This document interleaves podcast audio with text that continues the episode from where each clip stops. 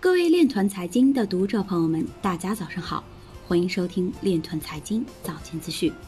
今天是二零二零年五月十三日，星期三，农历庚子年四月二十一。首先，让我们聚焦今日财经。美国货币监理署建议为加密公司制定联邦许可框架。巴西可能成为比特币的新需求来源。江门市发布反诈警示，警惕黑平台数字货币。多地印发区块链发展行动计划，促进企业上链作为下一步工作重点。以太坊成为比特币最大的第二层网络。比特币完成第三次区块奖励减半。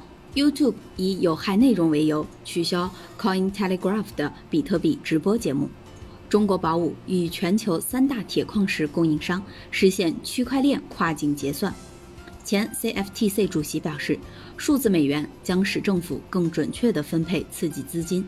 NBA 球星丁威迪表示：“我赶上了2017年的浪潮，也赶上了2018年的崩盘。”今日财经就到这里，下面我们来聊一聊关于区块链的那些事儿。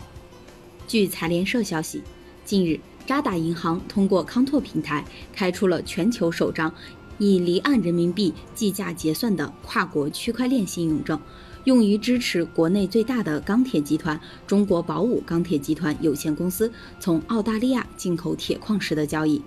同时，此次也是铁矿石业内首笔全程无纸化的人民币交易，同时也是在新冠肺炎疫情持续发酵的背景下，基于区块链技术的数字化方案，解决了传统贸易金融中对纸质文档高度依赖的痛点。